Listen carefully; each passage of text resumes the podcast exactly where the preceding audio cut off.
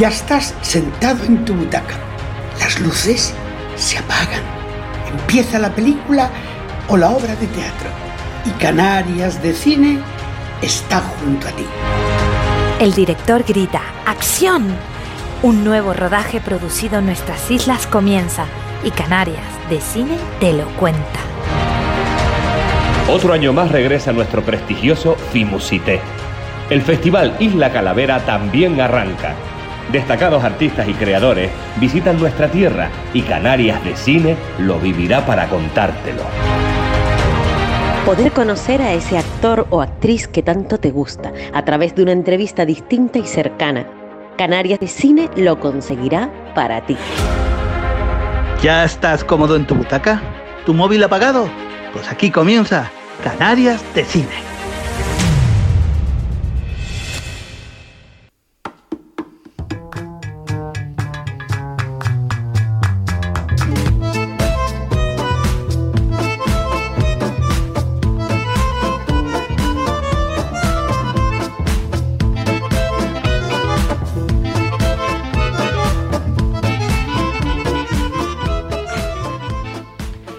Si fueras un producto, ¿cuál sería tu eslogan?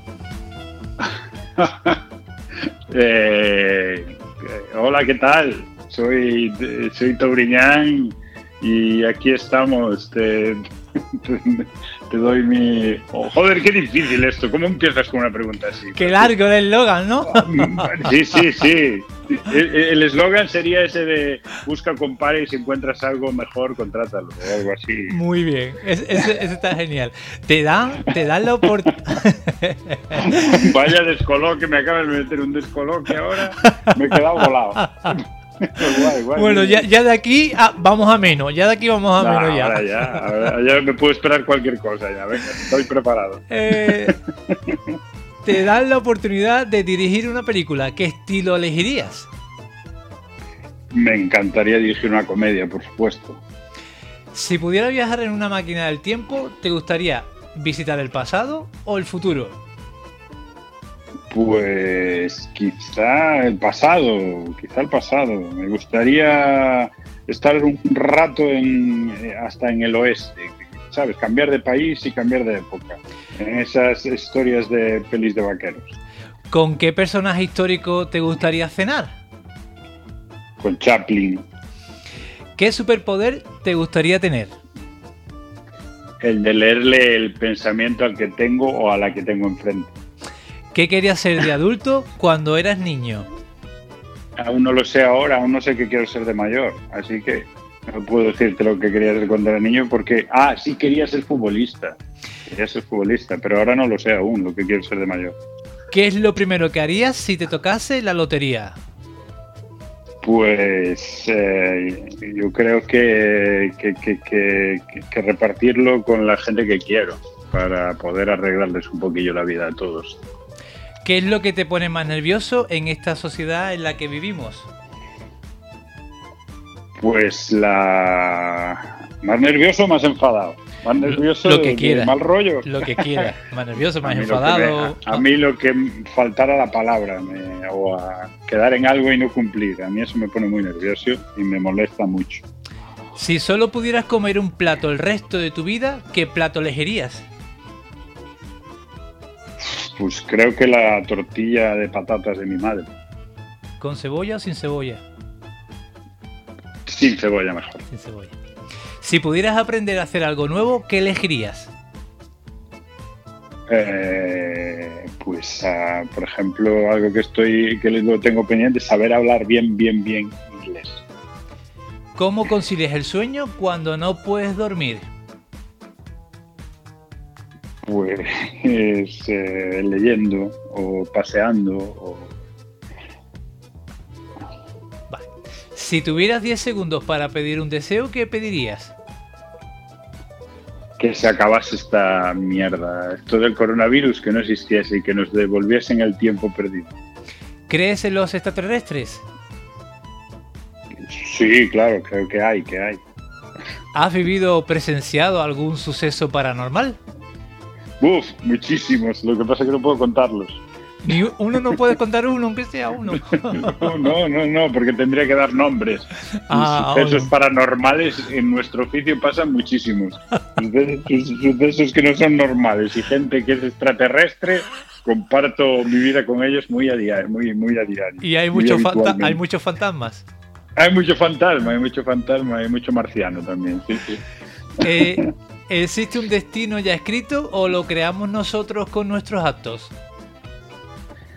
Uf, Pues yo creo que hay una línea, no sé si podemos ir variándola un poquillo, pero yo creo que sí que está, está escrito lo que nos va a pasar y lo que nos pasa. ¿Qué crees que nos espera después de la muerte? Eh, nada. Si pudieras darte un capricho ahora mismo, ¿cuál sería? Viajar, viajar y irme de vacaciones a- y estar en una playa 15 días tirado. ¿Tienes algún, la- perdón, sí, sí, en la- nada, tirada en la arena. Sí, sí, sí. ¿tienes algún ídolo o persona que te inspira? Pues muchísimos, pero casi todos son amigos y compañeros y gente a la que admiro mucho. Mi abuelo era una, una- la, quizá la persona que más me inspiraba. ¿Cuál es tu forma favorita de pasar el rato cuando no estás trabajando? Pues ahora mismo pues con, con mis hijos es la mejor manera o, o paseando, jugando, jugando a algo, jugando, no haciendo deporte, jugando. Un balón, una pelota, o una pala o una raqueta de tenis, jugando, jugando.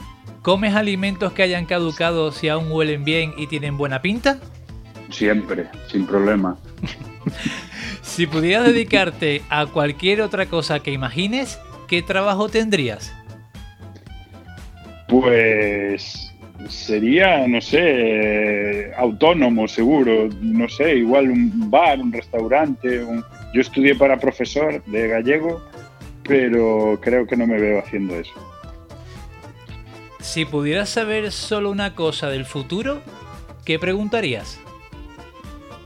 Eh, si mis hijos van a estar bien. Ah, no, no quiero saberlo. No, no, no, no, eh, rectifico. No, no, no, no quiero saberlo. No quiero saberlo. No preguntaría nada, no preguntaría nada. Si No fuera, quiero saber lo que pasará en el futuro, no quiero saberlo. si, no, eh, una cosa del futuro es la, bueno, ya, ya es pasado, ¿no? Pero saber la pregunta del eslogan, ¿no? Ah, sí, ok, también. Sí, sí, sí, sí. Se me ocurre algo de, de- de un eslogan para mí, propio. Si fueras invisible, ¿qué sería lo más gracioso que te gustaría hacer? Uf, pues, eh, no sé, imagínate cuando compartimos eh, camerinos con otra gente, ver a algún compañero de, de profesión lo que hacen en su camerino cuando no estoy yo, o en nuestro camerino. ¿Qué tres, qué tres cosas aprecias más en una persona?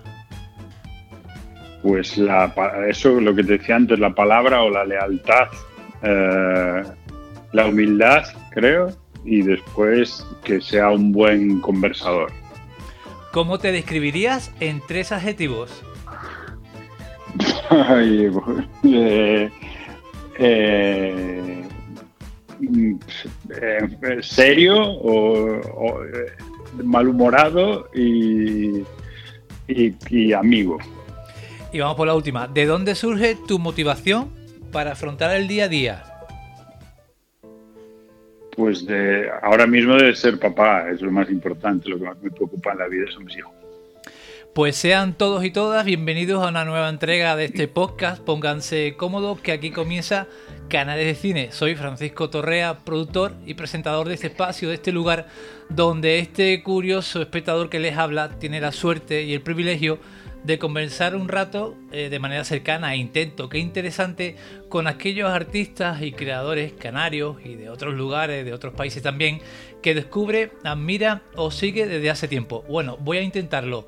Hoxe nas Canarias do Cine, saludando tamén en galego, para recibir un cómic, un actor moi encantado e recoñecido en Galicia, e que non sé se, se me entende porque non falo gallego. Galego. Faláchelo perfectamente, é Eh. que digo, un galego, un galego de Canarias, sí señor. Hoy Moi vi- ben, noraboa, faláchelo moi ben. Hoy visita este podcast el actor José Antonio Turiñán, que con motivo del próximo estreno en cines de la comedia Cuñados, me dedica un rato de su tiempo. Eh, José, buenas tardes, ¿cómo estás? Muy buenas tardes, Francisco. Pues encantado, un placer. Joder, vaya interrogatorio así para empezar estaba sudando ya. yo, estoy nervioso, yo estoy nervioso de galego, de fala galego. Nada, pues, pues muy bien, eh. Cuidado, nada, te quedan, te quedan dos clases y ya estás. Ya estás para venir a Galicia a trabajar ya. Pues nada, eh, te doy la bienvenida a este podcast. Eh, Canal de Cine pega un saltito eh, a la península, pega un saltito a, Galicia, una, una, zona de España que creo que es muy, muy querida y admirada por, por muchísimo.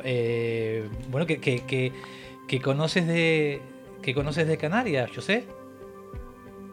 Pues conozco te voy a decir, conozco el hierro gracias a otros gallegos que tuviste por ahí, por la pantalla, supongo por la pantalla, de ver esa isla maravillosa tan desconocida. Conozco eh, Tenerife, de viajar con la familia y de pasar ahí unos días en, vuestras maravillosas playas y hoteles. Conozco Las Palmas, también de lo mismo. Conozco a dos grandes eh, canarios que son hermanos nuestros ya, Juan Carlos Valerón y a Manuel Pablo del Depor, amigos ya y canarios.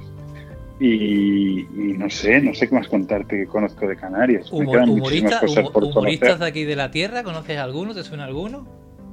Pues conozco a la gente que hace en otra clave, por ejemplo. Muy bien.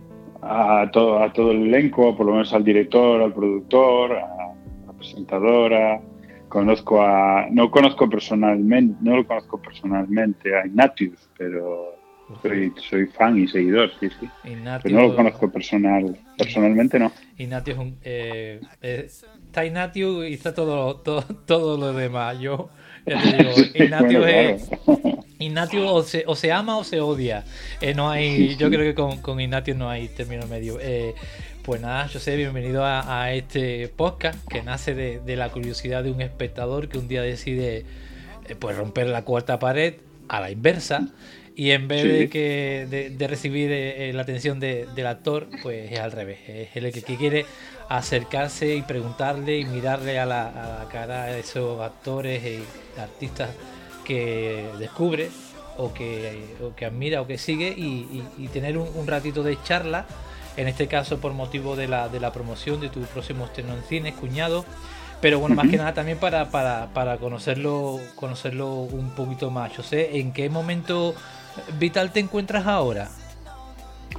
Pues estoy, estoy muy, muy bien, quiero decir, muy feliz, con, está yendo fantásticamente cuñados, lleva ya sabes una semana en cines, los números y los datos son maravillosos, las críticas y la, los mensajes que nos están viniendo de vuelta son estupendos y, claro, y eso te hace feliz. Además, eh, eh, es una época que, es mala por muchas cosas, pero por ejemplo en mi caso es muy buena porque me, ya, llevo, ya llevo un año y pico estando más en casa, como te decía antes, es importante lo personal, porque yo trabajaba mucho aquí en Galicia, pasaba mucho tiempo fuera de casa, también con proyectos en Madrid y todo esto.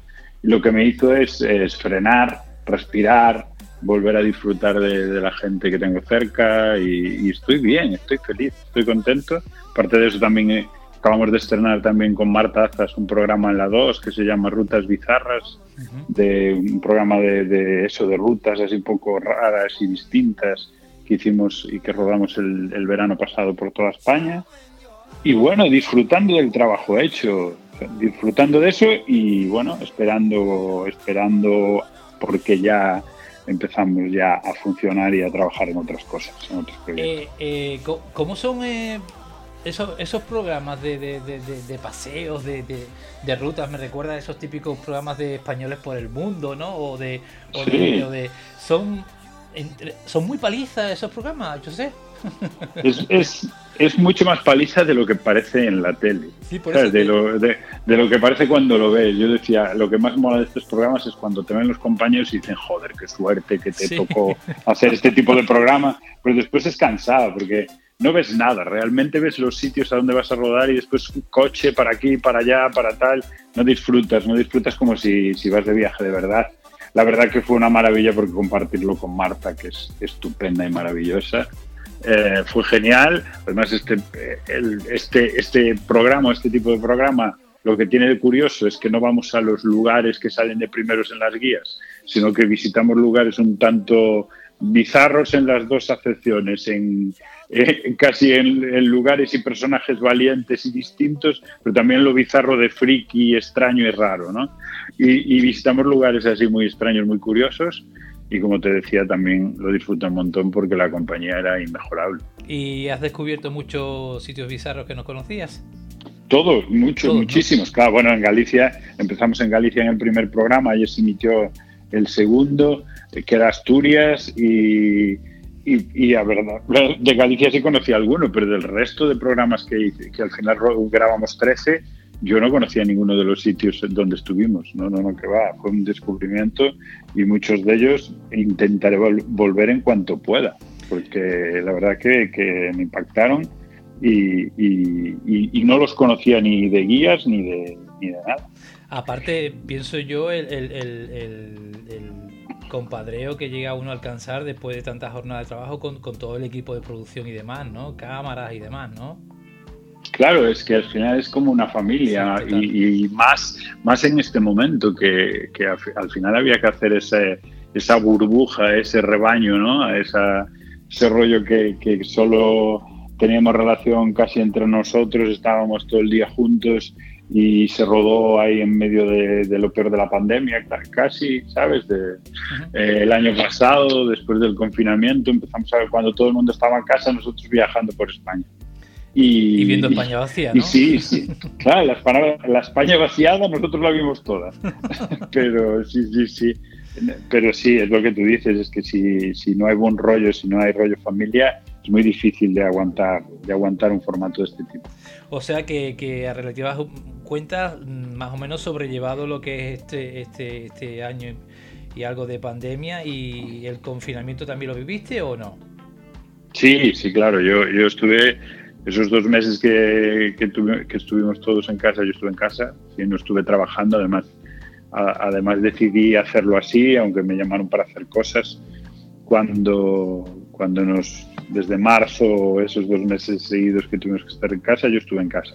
Dos meses, por eso te decía que a mí me vino también muy bien eh, parar, frenar, eh, eh, respirar, tener perspectiva de, cómo es nuestro trabajo. De, yo tengo la gran, la, gran suerte de, de, los años que llevo en esto, que son, no sé, casi 20, si no son 20 ya, pues, pues no parar, no parar de trabajar, de televisión, de teatro, de, y, bueno, y ahora se paró todo de golpe y, lo que te digo, yo estuve parado ese tiempo que nos, que nos mandaron estar en casa, que no se podía salir, pues esos 40 días o esos, esos casi dos meses, y después ya empezaron a... Esto, por ejemplo, Rutas Bizarras fue un proyecto que salió durante el confinamiento, que me lo proponen durante el confinamiento, y, y, al acabarlo, eso, en junio empezamos ya a rodar. Y después... Eh, después en, en verano rodamos la peli también el año pasado entre agosto y septiembre. Eh, tenía también el rodaje de la tercera temporada de Pequeñas Coincidencias, con Marta Azas también, ella por eso tuvimos que parar, y con Veiga, con Javier Veiga, y al acabar el rodaje de, la tercera temporada reanudamos eh, las rutas bizarras porque nos quedaba la mitad de, la temporada por hacer. Y, y, así estamos, por eso yo mucho, mucho no paré, no, no, no. Pues mira, eh, si quieres esa máquina del tiempo que te ofrecía al principio de, esta charla, en el quiz del principio, eh, cogemos, si te parece, esa, esa maquinita del tiempo un momento y tiramos para, el pasado. Vamos a, a, tu, a tu pueblo de nacimiento, a, Cu, Culleredo, en, A Coruña. Y me gustaría que, me contases cómo, bueno, cómo era José de, de pequeño, cómo era familia, tu barrio, como, como si eras un, ruincito así establecido de pequeño. Pues, pues mira, José Turiñán de pequeño era solo José o José, que era como le llamaba su madre, su abuela, José Antonio cuando se enfadaban con él. Yo, yo me crié en, un, en una taberna, en un bar, en un bar de, Yo soy del pueblo, de un pueblecillo pequeño de, de Culleredo, que es un, ayuntamiento, un concejo pegado al ayuntamiento de A Coruña, a la ciudad. Estamos como a 20 minutos eh, en coche del centro de la ciudad.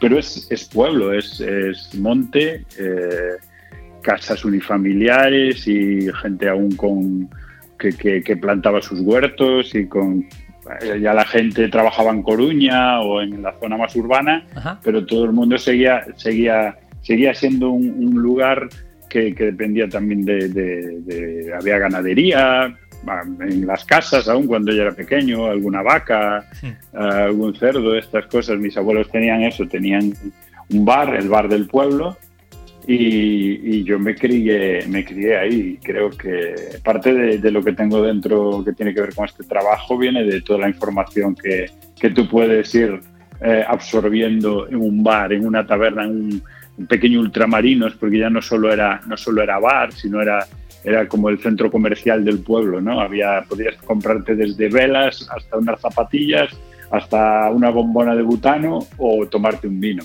ese, tipo de ese tipo de bares que supongo que también habrá y tendréis ahí en Canarias un pueblo más chico, ¿no? Todo tipo de personas con, con todo tipo de caracteres y de, y de personalidades, ¿no? Eso es, y, creo que, bueno, parte del catálogo que tengo dentro de personajes viene de ahí.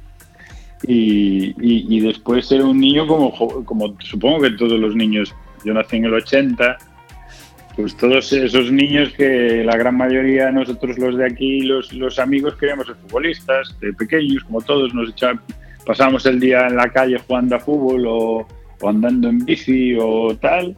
Y, y esa era mi vida, no había preocupaciones, no había problemas, era todo felicidad y, es un gran, un gran recuerdo y un gran referente para saber lo que quieres hacer en tu vida o, cómo quieres que sea tu vida.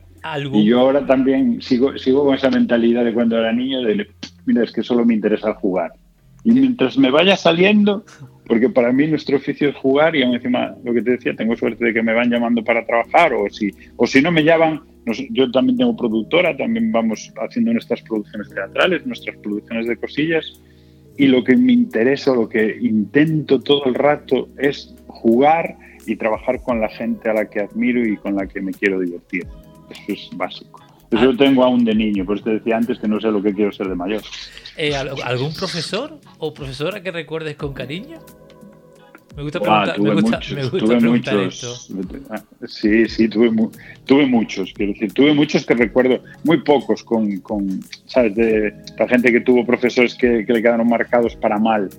Pues yo no, al revés, yo tengo, tengo un gran recuerdo de, de, mis profes del colegio, que el colegio estaba también como a 20, 30 minutos, había que ir en autobús todos los días y, profes como doña Carmen, don Ramón, que era súper era súper serio, era el profesor de matemáticas, era un tío muy recto y muy tal, pero que nos enseñó tantísimo. Además, todas las matemáticas, que yo soy de letras y de historias y de tal, y a mí las matemáticas y esas cosas, los números, las cifras no me gustaban nada. Las ciencias, ¿no? Yo, yo estudié filología galego-portuguesa, imagínate. más de letras no puede ser. Y, ese profe me, quedó marcado porque nos enseñaba matemáticas, pero con cosas de la vida. Y fue genial. Después ya en el instituto me quedaría con, con Fernando Torreiro, que fue mi profe de literatura gallega, el que quizá tiene la culpa que, de que yo hiciese la carrera que hice. ¿Y alguna serie, alguna de esas primeras series o películas que durante tu infancia o adolescencia recuerdes con, con cariño o tengas, o tengas marcada?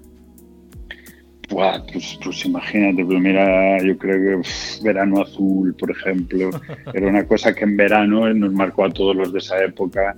Yo soy de la época también de, de campeones de, los dibujos de Oliver y Benji, de como me gustaba tanto el fútbol. Después ya nosotros también, por ejemplo, los dibujos lo veíamos en, en la televisión de Galicia, de ver Son Goku, las bolas del dragón, las bolas mágicas, se llamaba aquí en Galicia. Eh, tengo, un, tengo un recuerdo eh, horripilante de Gremlins, por ejemplo, de, de pasarlo fatal cuando era niño, de, de soñar. ¿sabes? Yo era de esos que, que veía esas pelis los critters, los gremlins. Eso te iba a decir que los, los Goonies casi con un cojín delante de. Los Goonies te daban miedo, te, te, te, Sí, sí, ¿en serio? sí. Ah, los Goonies. Ahora, ahora no, cuando era niño. Cuando era- o cuando la vi, ese, rollo de, uf, de miedo tal. Y yo soñé, y soñaba, pero igual un mes después, todos los días soñaba con esas cosas. Con V, V, lo pasaba fatal con V. Sí, sí, ¿sabes? sí, yo sí, yo tenía dos primos que eran un poquito más mayores que, que yo y creo que les hacía gracia lo mal que lo pasaba y me, me sentaban allí en el salón después de comer, me ponían un cojín delante y yo cuando venía Dayana comiéndose los ratones, pues ahí es cuando no quería mirar. Pero sí, soy un cagao, soy un, un caguica. Sí, Qué bueno. sí, sí, Y, y- y- y te, te ha surgido la- el momento, la idea de, de con, tu, con tus hijos, con tu pequeño, mm, retomar alguna de esas series, o no sé qué edad tienen, ¿no? Y ponerle Sí, alguna de- bueno, de- tienen 10 y, y 7, pero Eso, sí, sí, sí. Pues, eh, eh, por ejemplo, los dibujos eh, nos vimos, sí, sí, sí, sí, campeones. Los Goonies ya la vieron, vieron en, en todas las que nos vimos nosotros, los Gremlins, ET, eh, todo, todo, ¿sabes? Yo haciéndolo sufrir con lo que lo pasé mal yo. Pero sí, sí, sí, sí, sí, Pues sí, cuando, sí. cuando veían campeones dirían, papá, ¿cuándo acaba el partido? ¿Cuándo llega al otro Pues campo, igual, no? igual que nosotros, un poco, sí. Total. Igual Eh, que nosotros. Pues si tiramos un poquito más para adelante, eh, yo sé, en, en qué momento te empiezas a interesar por, por actuar, por, por el humor? Pues, pues es sin querer, un poco sin querer o, queriendo lo que te decía antes, pasándolo bien o porque era por, por, estar en el grupo de amigos que, que hacíamos todo juntos. Entonces, eh, estando en el instituto, pues un amigo que después fue y es compañero aún ahora en Fariña, en la obra de teatro, que fuimos dúo humorístico mucho tiempo, Marcos Pereiro, con el que yo hacía mucha y nucha, que estuvimos en, en Televisión de Galicia mucho tiempo trabajando pues él, pues cuando estábamos en el instituto me dice, "Eh, estoy en el grupo de teatro, ¿por qué no te apuntas? Yo lo pasaba fatal, las, poca- las pocas veces que, que había estado delante del público, yo lo, lo pasaba fatal. Pero de ah, pues venga, vamos.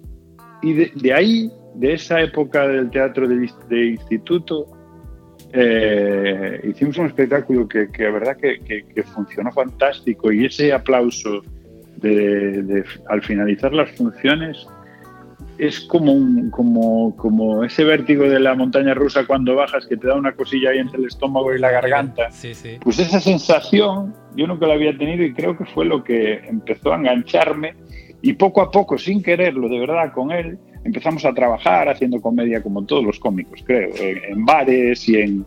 Y en y, y- y un poco por juego, un poco por ganar algo de pasta mientras estaba haciendo la carrera, así no tenía que pagarme las, las asignaturas, no tenía que pagármelas mis padres, pues yo fui haciendo algo de pasta para eso pero, pero, pero muy de juego, muy sin querer, sin querer. Empezamos, empezamos y, y- y ya nos llegó el, el turno también y la llamada de, de la televisión de aquí, la televisión de Galicia, y después lo que hacíamos fue un boom enorme, la verdad que fue un exitazo, Qué bueno.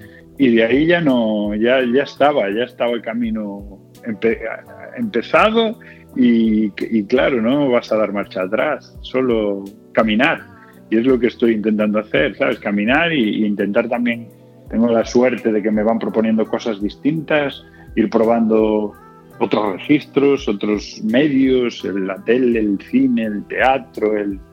Bueno, pues en eso, en eso estamos, ¿no? En, seguir trabajando y engañando, porque tienes esa, esa cosa del impostor, Sí, ese sí, sí. síndrome del impostor todo el tiempo de, joder, el día que se den cuenta de que esto tampoco es tan difícil, o que no sé, no sé qué hago, alguien me va a descubrir un día, Qué encima me pagan por hacer esto, qué maravilla. Qué malo, qué Pues- malo, es- qué mala es esa sensación porque yo con otro, con otro tipo de, pro- de profesión que, que he desarrollado Sí. en mi vida, en los principios, ¿no? Pues, pues te sientes un, un poquito así, es como una espada de Damocles que tienes constantemente encima y que van pasando los días, los meses, los años y tú dices, yo creo que no, a estas alturas no se van a dar cuenta ya, pero siempre tienes esa, esa cosita de me van a pillar, me van a pillar, ¿no? Sí, sí, pues esto es igual, esto es igual. Yo creo que, no sé, eh, y tampoco es malo, porque es como, No, una, no, no. como una alarma que tenemos, ¿no? Ojo, cuidado. Sí. Eh, sigue trabajando, ¿sabes? Sí, hombre, acomódate pero no te pases, ¿sabes? Porque como se den cuenta, la cagas. Y, y sí, yo la tengo desde, yo la tengo desde siempre. Es cierto que hay temporadas que, que me vienen más a la cabeza y otras menos, pero tengo esas sensaciones, sí, sí, desde hace mucho tiempo ya, casi desde que empecé. No, yo, yo diría desde la primera vez que te pagan por hacer esto.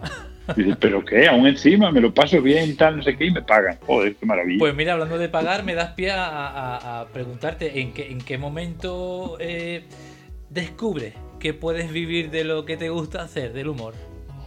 Pues lo que pues desde el principio, yo, yo la verdad que, claro, nunca pensé en esto como como que podría ser mi, mi oficio, mi vida. Principio era como, como lo hacemos por divertimento mientras estaba estudiando y, y, a nos, y, a nosotros nos llegó, digamos que el éxito, entre comillas, muy rápido, ¿no?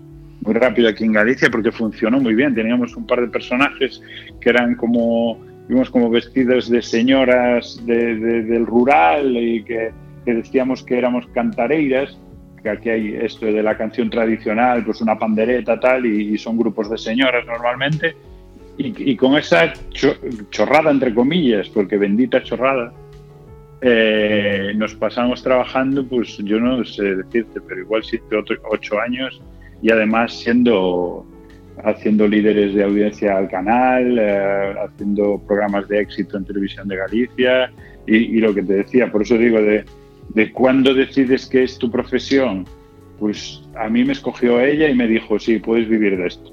Y yo voy tirando, yo voy tirando, mientras no me diga lo contrario, la verdad es que ahora ya sí que lo tomo como una profesión, sin querer, sin querer darle demasiada importancia, pero sí ya me organizo, ya eh, lo que te decía, ya tenemos nuestra productora desde hace tiempo, ya hacemos nuestros contenidos, ya nos vamos buscando la vida en, esta industria, ¿no? En esta industria. Entonces, pues ahora sí ya, ya sé que es mi oficio, ya sé que, este va a ser, esta va a ser mi vida. Y yo sé, eh, ¿con qué te quedas del humor de, de, los 80, de los 90? ¿Y con qué te quedas del humor actual? Y te, y te quiero, en el actual te quiero, te quiero incluir también el de las redes, ¿no? Porque hay muchísimo humor en las redes, ¿no?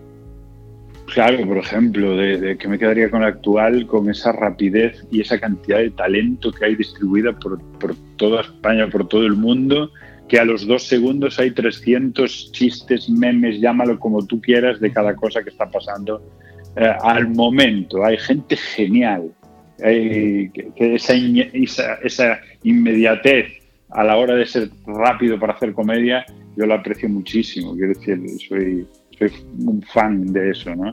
Y, y, de, la, de la época pasada yo creo que lo que lo que puedo, no sé si echar en falta, pero la libertad, ¿no? La libertad que había antes, que yo creo que estamos ahora mismo en una sociedad bastante peor, bastante más censuradora, bastante más restrictiva, que nos tomamos las cosas demasiado en serio, que somos demasiado no sé, demasiado ofendiditos, como dicen algunos, ¿no? Hay demasiado ofendiditos.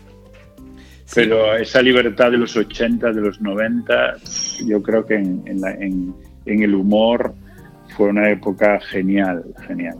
Eh, sí, bueno, se, podría decir que, se ha conseguido, se está consiguiendo eh, que el propio, no todos, ¿eh? no quiero generalizar, ¿no?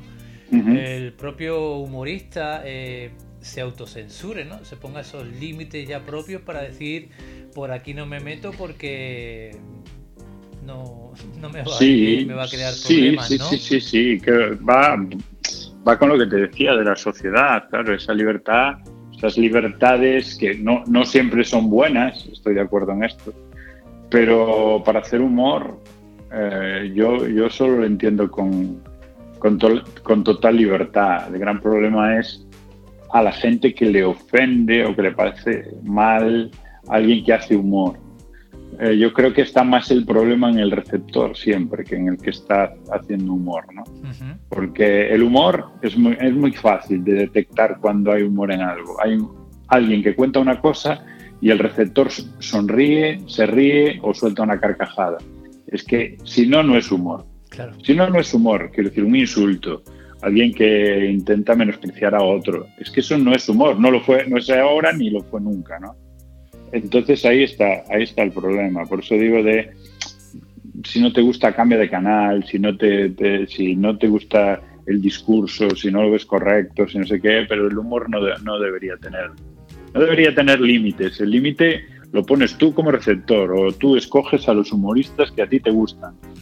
Eh, porque, porque si hay un humorista que hace o intenta hacer humor con cosas que hacen daño, con lo que no le hace gracia a nadie, ese tío poco, poco tiempo va a durar haciendo humor. Claro, Entonces, a eso me refiero, que yo creo que yo soy de los que opinan de los que el humor no, no debe tener, no debe tener límites, ni, debe, ni, ni debemos ponerles vallas. Es verdad que los problemas están en nuestra cabeza muchas veces o, o, te afectan o te dejan de afectar por más o menos cercano que tengas los problemas, ¿no? Pero el humor, el humor no va de eso. Los humoristas no, no somos científicos, ni somos médicos, ni, ni, ni con, un, con un bisturí y unas pinzas es capaz de salvar la vida a una persona puedes hacérsela más agradable, pero no, no, no trabajamos a vida o muerte, no lo hacemos para eso, lo hacemos solo para sacar una sonrisa, hay que quitarle importancia a todo. Y aparte yo pienso que, te hablo como espectador, ¿no? E, ese, ese humor políticamente incorrecto, que, es de lo que estamos hablando, eh, al fin y al cabo no deja de ser o de servir como, como válvula de escape, ¿no? En el sentido de que cuántas cosas íntimamente en el, en el salón de mi casa con mis amigos, ¿no? Me río, ¿vale? Y a lo mejor mis amigos son de mi misma onda, pero a lo mejor públicamente no soy capaz de, de expresar o de mostrar ese humor o reírme de esas cosas, ¿no? Y que, ayuda da, ¿no? El, encontrarte con un monologuista, con un humorista, con un cómico que en público te ayuda a soltar esa, ese... que sirva como un poco como de enlace para tú decir, mira, es que yo me río de esto en mi casa, pero qué guay que ahora me estoy riendo en público con más gente gracias a este, a este, a este monólogo, por decirlo Claro, y, y, nunca puedes comparar eh, reírte con, no sé, con, con, pegar, con matar, con maltratar, es que son verbos completamente distintos y acciones distintas.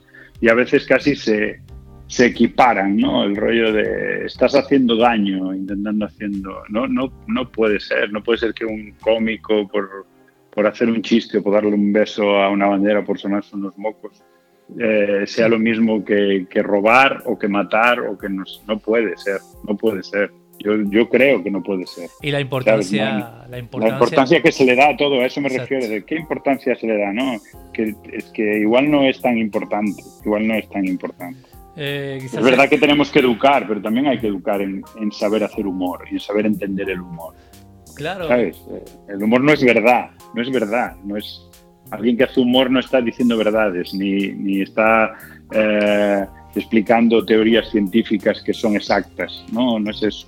No es eso, por eso digo Utilizando el concepto de, de los ofendiditos, de la, de la ofensa, yo pienso que sería mucho más interesante y mucho, mucho más eh, práctico y nutritivo para, para, para, nuestra sociedad que esa misma ofensa, o sea, esa misma, ese mismo nivel de ofensa que tú muestras entre un chiste de un gitano o ante alguien que se suena los mocos con una bandera, joder, pues que lo mostrase con, con, los problemas de la sociedad hoy en día, ¿no? O de la injusticia de la sociedad hoy en día, ¿no? Si estuviese realmente equiparado eh, una cosa con la otra, wow, agüita. Entonces, más de un político tendría ya que estar en casa. Por eso. No sé si me explico bien. Sí, sí, yo te entiendo perfectamente y creo que nos entendemos y creo que también que la, gran mayoría de la gente también piensa así, ¿sabes? Hay que quitarle importancia a muchas cosas que le dábamos demasiada, demasiada importancia y hay que enfadarse menos, hay que sonreír más. hay que sonreír más. Las cosas importantes son importantes y las otras, pues, o lo son o no lo son. Tampoco no, no es necesario que todo sea súper vital y súper importante todo, ¿no? ¿Sabes? Eh, simplificar. Eh, sí, sí, yo creo que muchas cosas sí, muchas cosas hay que simplificarlas y, ser un poco más pragmático, más práctico. Mira, yo necesito reírme. Sí, ya sé que esto a lo mejor socialmente, políticamente, no sé qué, no es lo más correcto, pero joder, es una sonrisa, no estoy eh, intentando hacerle daño a nadie, no, déjame reírme no es, no es importante lo que yo te estoy contando, ni, ni mi opinión, solo es importante porque me hace reír. Y José, ¿piensa que es más fácil pasar de, cómico a actor o ser actor y especializarse en comedias? Te lo digo Que porque, yo creo que. porque Yo, co- yo como, creo. yo- como ha pasado dime. Con, con cómicos, ¿no? Con humoristas, ¿no? Como han pegado ese salto a, a- la actuación, ¿no? Perdona. Mira, que te voy a decir yo? yo. Yo creo que, por ejemplo, cómico ya engloba todo. A mí me encanta el término cómico, es como ya eres. Que, que el cómico es actor, es humorista, es. ¿No? Igual, esa acepción me encanta de cómico. Pero después eh, de este trabajo más cómico, yo creo, es que, claro, me, me quedo con esa, con esa frase, con ese dicho de que es mucho más fácil hacer llorar que hacer reír, ¿no? Mm. Pero yo lo creo también, yo lo creo de verdad, yo lo creo que yo creo que es muy difícil hacer reír a la gente Muy. y más y cada vez más, cada vez más porque por todo esto que hablamos también, ¿sabes? Y cada vez más por cómo se está poniendo todo, es muy difícil hacer reír. Sí. Y cuando un cómico o un payaso que pasa en el cine puede llegar al terror, imagínate, cuando un payaso se pone serio, Sí, cuidadito, cuidadito. sí. ¿sabes? Porque cuidadito cuando un cómico se pone serio.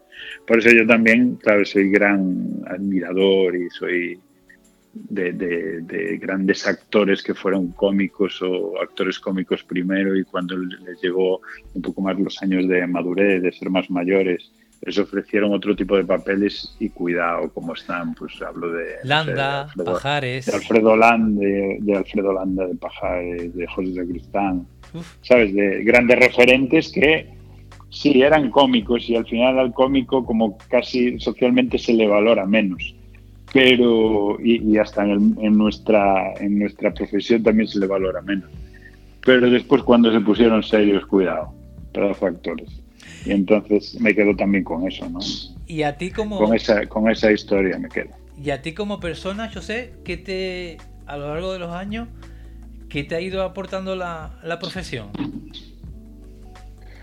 Pues, pues me ha enseñado muchas cosas, que son muchos años ya haciendo esto. Me ha aportado cosas maravillosas de, de- de poder viajar, de poder conocer eh, un montón de gente maravillosa, un montón de gente a la que admiraba, a la que yo veía en la pantalla.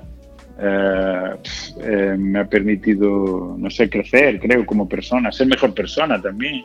Porque tenemos una cosa, tenemos muchas cosas malas, pero una de, una de, una de las buenas es, es- la profesión, por ejemplo, a mí me enseñó a, a ser a ser más cariñoso, a, a dar más amor a la gente que tienes al lado, a demostrárselo más, no más amor, ¿sabes?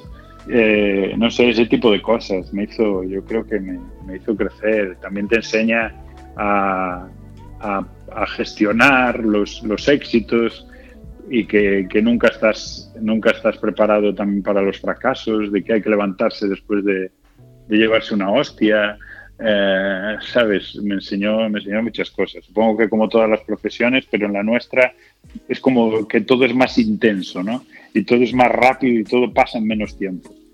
Pues eso, eso es maravilloso de nuestra profesión, por ejemplo. Pues bueno, yo sé, no te quiero. eh, va- vamos a hablar de, tu película, tu recién estreno de, Cuñado, aunque estoy encantado, llevamos más de 40 minutos, pero bueno, que aquí hemos venido a hablar de mi libro, como, de- Sí, sí, como decía sí, sí, claro. Eh, eh, bueno, el cuñado, ¿no? El término de, de- de- de cuñadismo, ¿no? Que, que se dicen que es eh, la actitud de. eh, encontré una, una, un- una frase aquí, ¿no? Un significado aquí en internet que dice cuñadismo, dícese de la actitud de aquella persona que aparenta saber de todo, habla, habla sin saber, pero vamos, que impone su opinión o se esfuerza por, por mostrar a los demás lo bien que, que hace las cosas. Acabas de estrenar la película mm, Cuñados, ¿no? Eh, mm, ¿Soportas tú a, esas personas que van de, de cuñado por la vida o que te encuentras por la vida? ¿Cómo lo llevas? Yo, yo, yo no, y además eso, vivo o trabajo en un medio que hay mucho cuñado, de ese tipo de cuñadismo, de ese tipo de cuñadismo de gente que todo lo sabe y que él ya lo hizo y que, la- y que te enseña y te da lecciones de cómo se hacen las cosas sin, sin nunca haber hecho nada ni un éxito. En lo nuestro hay mucho de esto. Pero, pero por ejemplo, este cuñados no va de eso. Yo casi va, es un cuñado es de dignificar al cuñado, ¿no? De, Sí, ¿no? estos cuñados de estos cuñados de esta peli hasta son dentro de ser familia y esa familia que no escoges, además que te la escogen. Ya la familia viene dada, no la puedes escoger tú, pero encima el cuñado te lo escoge eh, un familiar que tú no escogiste, es como un Total. doble tirabuzón, ¿no? Como un doble Sí, sí, mortal. sí, sí, sí. Pues viene de que también puede haber cuñados que pueden, que pueden hacerse amigos, que, puede, que pueden entenderse, que hay buena gente, hay buenos cuñados, o que por lo menos tienen buen corazón, aunque, de- aunque después eh, la manera de actuar o las decisiones son las peores que, que se pueden tomar, como es el caso de, de este cuñados, ¿no? De este cuñados que, que podemos ver en esta historia que acabamos de, de llevar con ella al cine. ¿Y cómo, cómo nace este proyecto, José? Pues mira, eh, nace, nace por, por culpa de esos tres cuñados, los tres protas, Federico Pérez, Miguel de Lira y yo, veníamos hace, no, no puedo decirte, pero igual ya cinco años o cuatro años, veníamos de trabajar juntos en, en Os Fenómenos, Los Fenómenos de Alfonso Zarauza, Ujú. otra peli gallega que, que protagonizaba Lola Dueñas. Y veníamos de ahí, veníamos de hacer eso y, y- y- y era, trabajábamos juntos como una cuadrilla de, alba- de albañiles cuando fue lo de la crisis del ladrillo y 2008, 2007, por ahí. Y, y dijimos, joder, este tipo de personajes habría que, habría que hacer algo más. Es una pena que se quede aquí este, este, este tipo de personajes, estas relaciones, estos tíos así, perdedores que les va mal y que necesitan tal. Y ahí empezamos a hablar nosotros, los tres, que también somos los tres, tenemos nuestras productoras teatrales, hacemos nuestras cosillas de guion y nuestro espectáculo. Empezamos a hablarlo y, y cuando ya teníamos algo medio armado, medio montado, pues eh, apareció Portocabo, que es decir, Alfonso, Ana Miguel, conocerás tú a, a algunos de ellos, Jorge Coira, que estuvo ahí contigo, y Pepe, su hermano, Ujú. pues estuvieron en el inicio de, de esta historia con Araceli Gonda, la que es a- ahora la, la- la que fue la guionista de Cuñados, ¿no? Ajá. Es verdad que de, de esa, de esa historia inicial solo quedamos los tres, pero era, eh, era claro que, que íbamos a crear una historia para estos tres tíos, ¿no? Y, y ahí empezamos a trabajar. Este, el camino de cuñados fue, es largo, llevamos ya como tres años o, o cuatro con el proyecto, pero que fue un proyecto que fue, que fue variando. Ini- se inició pensando en hacer una serie, después eh, decidimos si haríamos una TV movie, después volvimos a que iba a ser otra serie, iba a ser serie, y al final, pues eh, al final se quedó en una peli, pero es verdad que la historia, la relación entre ellos tiene vocación de continuar, ¿no? Tiene, tiene vocación y tiene potencial, creo, para, para, para contar más historias de estos tíos. Qué bueno. Así nació, así nació y nosotros, nosotros trabajamos también eh, o estuvimos en reuniones de guion desde, desde casi, casi el inicio de toda esta historia y al final, como estábamos en confinamiento también, nos vino maravillosamente bien todo ese tiempo de trabajo ya con el guion y con Araceli, con Toño López, con el Dire. Nos vino muy bien para, para después cuando rodamos, que era súper justo el tiempo, pues saber a dónde íbamos, de dónde veníamos, cuál era el tono, todas esas cosas que no da tiempo habitualmente a hacer antes de una, de una peli, de una serie, de tener 15 días, un mes para ensayos, nosotros lo tuvimos mientras estábamos en casa, Claro. ¿vale? Por videoconferencia, pero estuvimos, estuvimos preparándolo así todo ese tiempo. Hombre, la verdad es que, que el humor es importante en la vida, pero en los tiempos que corren, más importante que nunca, ¿no? Pues creo que es un gran momento. Quiero decir, siempre, eh, sí, yo necesito reírme, siempre. Pero en este momento creo que con todo lo gris que tenemos dentro y que necesitamos echar todo eso fuera, creo que es un gran momento para, para una comedia, es un gran momento para volver a reír, es un gran momento para volver a ir al cine y pasártelo bien y salir con una sonrisa y salir de buen rollo. O al teatro o a un concierto, donde sea. Volver a dar pasos para volver a esa normalidad que tanto nos prometen y que no, no ha llegado. Y que no llegue, que no llega. Eh, José, Sí, sí. eh, si pudieras hacer un cóctel en que un ingrediente fuera algo que eligieras de la televisión, otro ingrediente de las series y otro ingrediente de las películas, ¿qué, qué elegirías de cada, de cada estilo? Wow. Eh, claro, de la de la tele, de la tele, de- no sé qué Y disculpa, porque discúlpame, ¿y el teatro también? ¿Lo metes del teatro te iba a decir. Yo, por ejemplo, escogería siempre eh, lo que pasa del directo. el directo de el, no vale corta, corta, hacemos otra. Yo, yo me siento muy cómodo y disfruto muchísimo en, el directo. Hice mucho tiempo programas de entretenimiento en directo, que no se podía decir corta y tal. Hice comedia en directo, que para mí es la mejor. Y, de eso me, y, con eso me quedaría del teatro, del juego delante del público donde, donde no puedes parar y decir, uy, voy a volver a empezar. No, no, no. Eso me quedo del teatro y también de la tele que hice, también de la tele. Porque la otra parte con la que me quedo, claro, es muchas veces en, en, televisión hay que ir mucho más rápido, el resultado no se cuida tanto como en el cine. De eso me quedo en el cine, del, del tiempo para dejar el producto mejor acabado, del disfrute cuando ves el trabajo final hecho. ¿Sabes? También me, me, pasó en series, en series de más presupuesto o que se pueden hacer con más tiempo. Claro, yo disfruté muchísimo, por ejemplo, con Fariña, ¿no?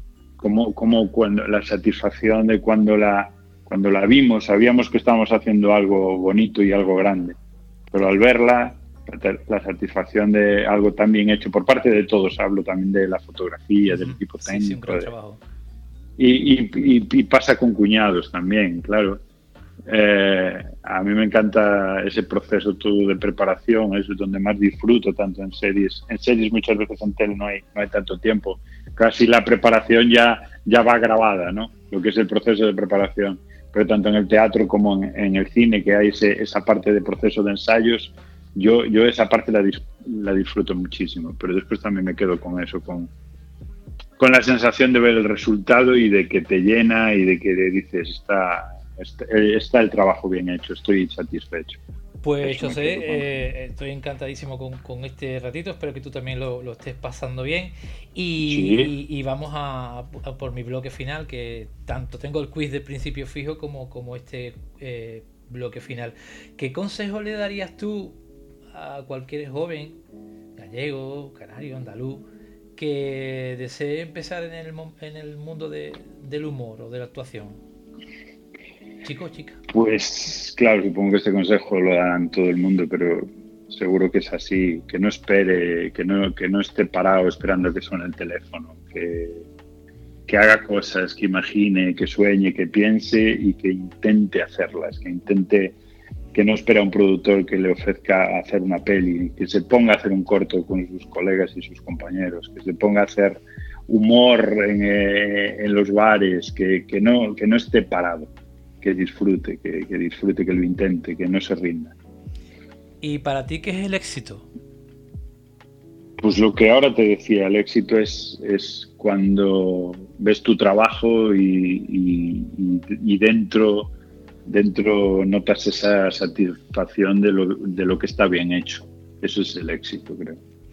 Pues como, acaba, como empezamos con, una máquina del tiempo que te propuse utilizar, vuelvo a coger esa máquina, el DeLorean, seguro que, te gustará montarte en el DeLorean. Y si pudieras volver a tu pueblo cuando eras pequeñito, con 10, 12 años, e encontrarte contigo mismo en una plaza que estás jugando ahí con la pelota, te, lo paras un momentito, él te mira como diciendo quién es este, este yo quién es, y le pudieras dar un consejo a ese José, ¿qué consejo le darías? Eh, sonríe. Quiero decir, que nadie te quite la risa. Creo, no, no es, seguro que no, porque no, pensaría esas cosas. Diría, le diría, ponte ahí, juegas con nosotros, venga, escoge equipo. le diría eso, seguro. esa, esa actitud de juego durante toda mi vida, yo creo, yo quiero que no se, que no se me pase.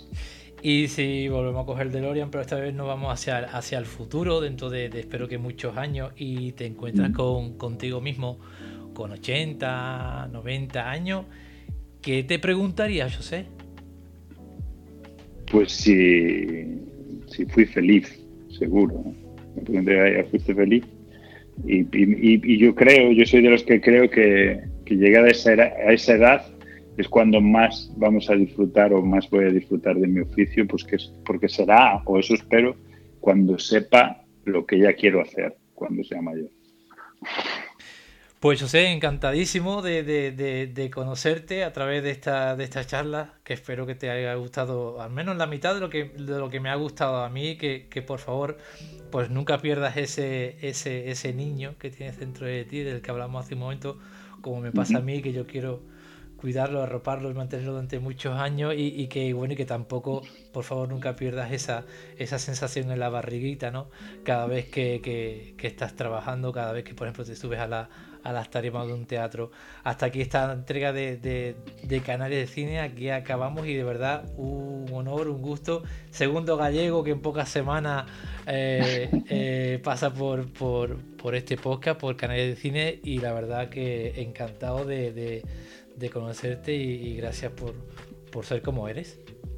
Pues nada, Francisco, gracias a ti. La verdad que estuve muy cómodo. Es eh, un placer eh, pues, eh, charlar este rato contigo y, y nada, que, que, no sea la primera vez, que, que tenga que, que tengamos que repetir esta conversación muchas veces que será porque tú llevas muchos años siguiendo haciéndolo, jugando, jugando a esto, que también es un juego. Muy bien. Y que, y que también sea porque yo tenga más trabajos y tenga que contártelos. Así que un placer. Oye, pues muchísimas gracias. Hasta pronto, cuídate. Hasta luego.